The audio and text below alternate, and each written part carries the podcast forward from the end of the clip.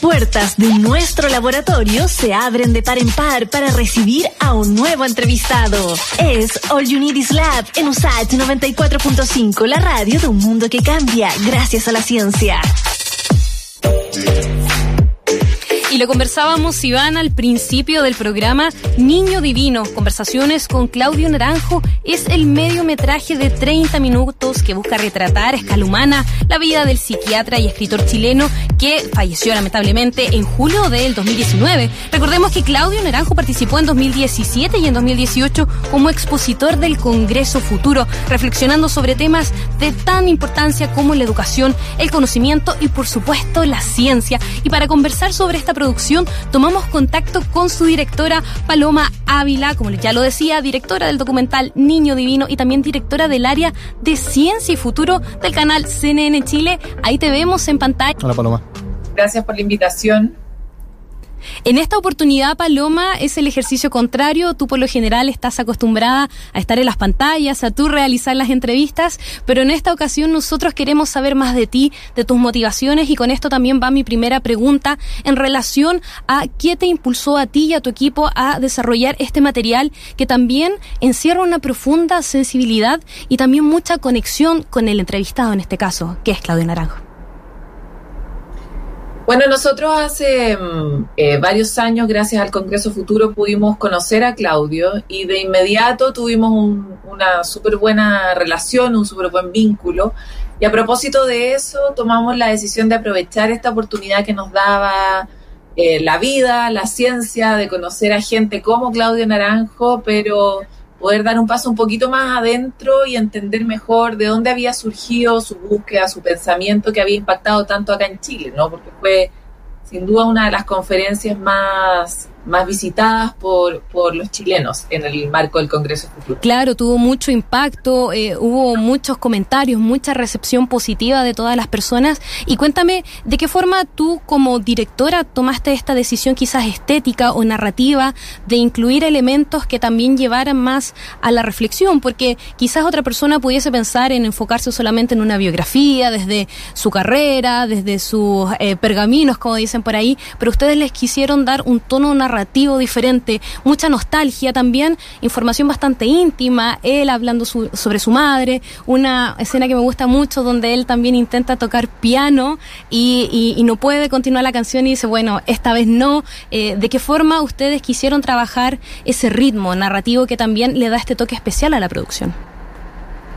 Mira, fue súper interesante lo que tú observas porque cuando nosotros fuimos a grabarlo a Berkeley, la, motivación inicial que yo tenía era conocer el pensamiento que permitiría transformar el futuro de la humanidad eh, y que Claudio había desarrollado con mucho trabajo en relación a la educación, en relación a la política, en relación a la generación de conciencia ciudadana, etc. Sin embargo, cuando llegamos, además de hacer esta entrevista, nos empezamos a encontrar con una dimensión del sabio que era muy corriente, que era muy humana. Y, eso a mí me pareció muy original, porque en general nosotros venimos, sobre todo del siglo XIX, de una lógica donde los sabios son personas que uno pone como en un pedestal, que no cuestiona, eh, que tienen una sola dirección para comunicarse con uno, que es como la enseñanza.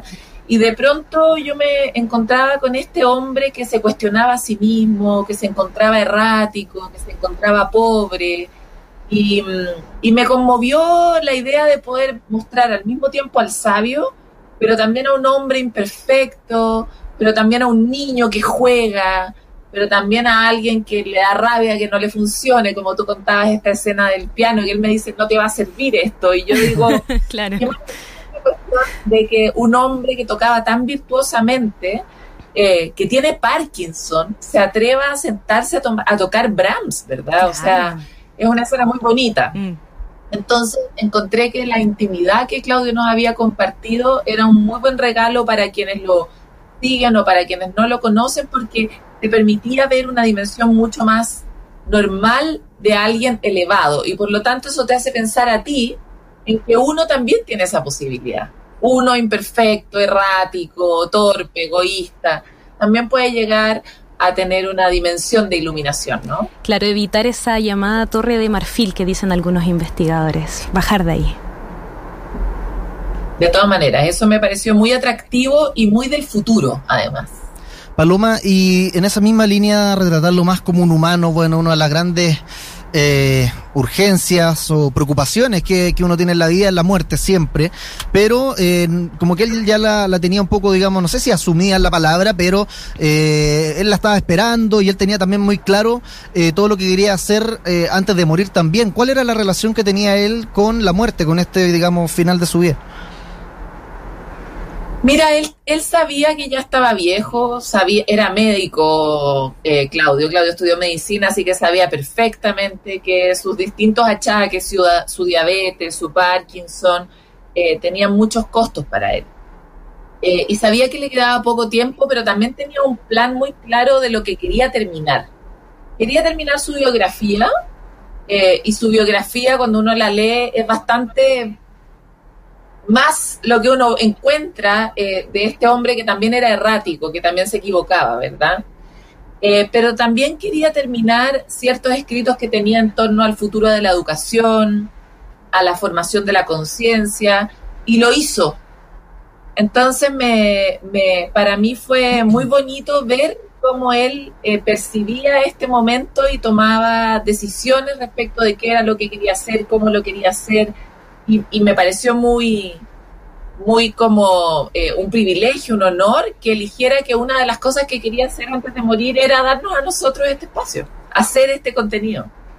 Claro, fantástica oportunidad también y, mm, muy acertada también toda la sensibilidad tuya y del equipo por eh, mostrarlo a él con todas estas virtudes y defectos que destacas tú. Paloma, eh, bueno, a quienes se están conectando en este momento, les cuento que estamos conversando con Paloma Ávila, ella es directora del documental Niño Divino y también directora del área de ciencia y futuro del canal CNN Chile. Y respecto a esto último, Paloma, me gustaría saber también tu visión como autora porque eh, tú has desarrollado a lo largo de tu carrera distintos contenidos contenidos relacionados con la ciencia, el futuro, la regionalización, como tú dices, te defines ahí una regionalista. Eh, me gustaría que eh, nos contaras eh, qué sentiste tú también con el desarrollo de este proyecto, donde si bien hay eh, involucrados conceptos relacionados con la academia, con la técnica, también hay otro tipo de elementos ya más relacionados con el documental, con las largas producciones.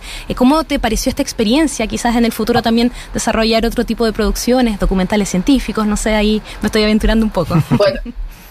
Yo antes de, ser directora en CNN del área de ciencia, produje en televisión 33 series de televisión, series de, eh, de documental, series de ficción, pero siempre en el rol de productora ejecutiva. Claro. Y ahí uno tiene una relación con la cuestión artística permanente, pero no prioritaria, porque el rol de un productor ejecutivo es lograr que la cosa ocurra eh, y preocuparse de que vaya a funcionar, pero no, no eres el director artístico del proceso, ¿verdad?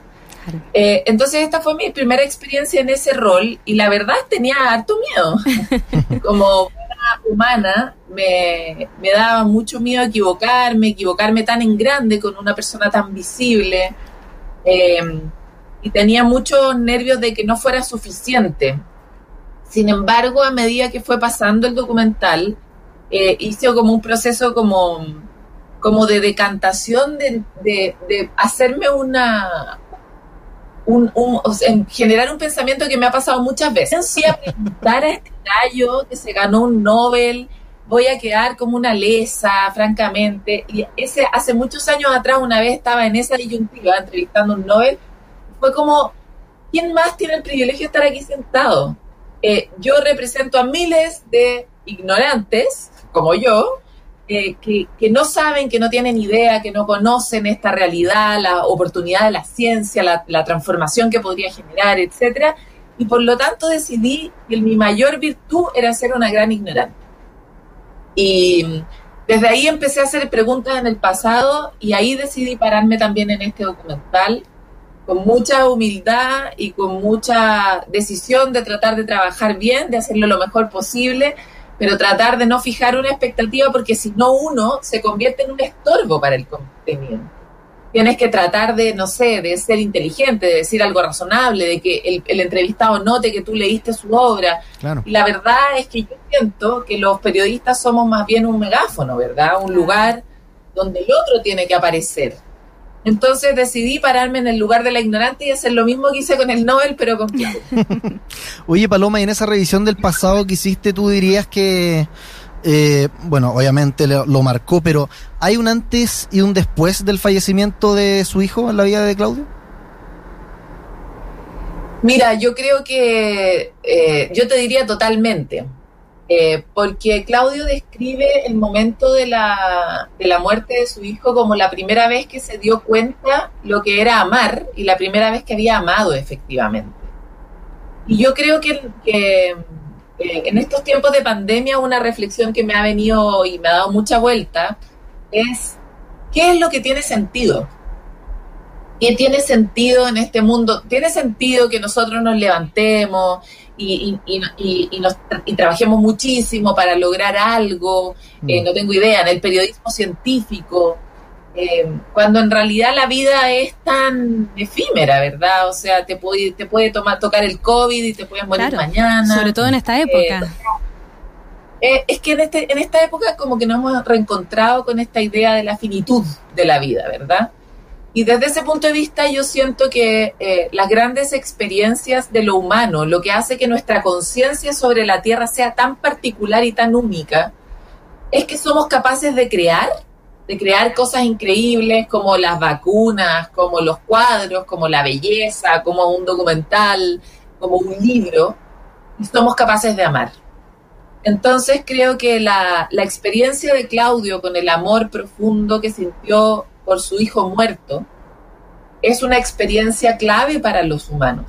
Mm. Si, si, yo viniera a la vida y le pudiera recomendar a otros que vienen a la vida como qué tienen que hacer sí o sí para que valga la pena la vida, ojalá que hagan, que creen y que amen, diría yo. Entonces creo que para Claudio este momento fue un momento muy importante porque a él le costaba mucho entregar amor por su propia experiencia familiar. Él venía de una familia muy poco amorosa por lo tanto, él aprendió del amor eh, en el proceso y aprendió a amar en el encuentro con la muerte de su hijo. Fue un momento entonces en el que comenzamos, digamos, o, se empezó a abrir toda esta faceta que tú exploras en el documental. Entonces, o sea, él fue muy crítico de la deshumanización eh, de la medicina y post muerte de su hijo em, se empezó a abrir todo este Claudio que nosotros podemos ver en el, en el documental. O sea, sin, sin este lamentable hecho, quizás que Claudio hubiéramos tenido también en estos recientes años. Yo creo que Claudio siempre fue, él, él definía que, él decía que los humanos éramos larvas. Y que, ¿En qué sentido? que, ¿Larva en qué sentido? Que todos éramos como una especie de gusano en proceso, pero tú no llegabas nunca a ser como una mariposa Ah, o alguien revelado, si es que no buscabas, si es que no perseguías ese objetivo a lo largo de tu vida. Entonces, eh, yo siento que él siempre a lo largo de su vida buscó, pero buscó muy desde lo intelectual. Y hay una dimensión muy, muy importante para la experiencia, que él mismo lo destaca en, su, en sus enseñanzas, porque él tiene, él tiene una especie de terapia que hacen muchas personas en el mundo que son los SAT, uh -huh. que son como unos programas de desarrollo personal. Y en ese SAT él enseña cuestiones muy concretas como de la animalidad, de dar, de dar rienda suelta a la cuestión animal, a los impulsos, al deseo, a, a cosas que se inhiben mucho en, el, en, la, en, la, formación de nosotros desde que somos chicos, como que se nos coarta. Entonces creo que en parte la muerte de su hijo, pero también esta búsqueda de lo dionisiaco que él plantea, como de tu lado salvaje, mm. es lo que ha hecho de Claudio un maestro más completo, que no sea solo cabeza, sino que también sea cuerpo y que busque y promueva el desarrollo de lo salvaje, de la animalidad, eh, de, de, lo que nos hace más como pulsar, ¿no? Tener, tener las cosas más vivas. Claro. Paloma, ¿qué te parece si ya para finalizar tu entrevista damos las coordenadas para los auditores y las auditoras que nos están escuchando en este momento y que no han visto el documental y se motivaron con esta conversación puedan acceder y buscar las coordenadas? De todas maneras, yo los invito a todos eh, a ver una fracción muy particular de la vida de Claudio, que realmente son como sus últimos años, con, con reflexiones muy profundas sobre el amor, el sentido, eh, la propia oscuridad. Es un documental cortito que se llama Niño Divino y que está disponible a través de Passline aquí en Chile. Si alguien está viéndolo desde Europa, desde otro país de América, desde África, eh, puede verlo a través de Vimeo. Los links nosotros lo, los tenemos publicados en la cuenta oficial que se llama Niño Divino Oficial en Instagram. Bueno, Paloma, muchas gracias por conversar con nosotros. Todos invitados, entonces, vuelvo a repetir el nombre del documental, es Niño Divino. Eh, son conversaciones con Claudio Naranjo para conversar, perdón, para conocer más sobre su vida. La directora es Paloma Ávila, con quien conversamos en All United Lab. Gracias por estar con nosotros. Chao, Paloma, gracias. Gracias, Nadia, también por haber visto el documental. Sí, a mí me gusta mucho en lo particular. Chao. Chao. Bueno, nos vamos.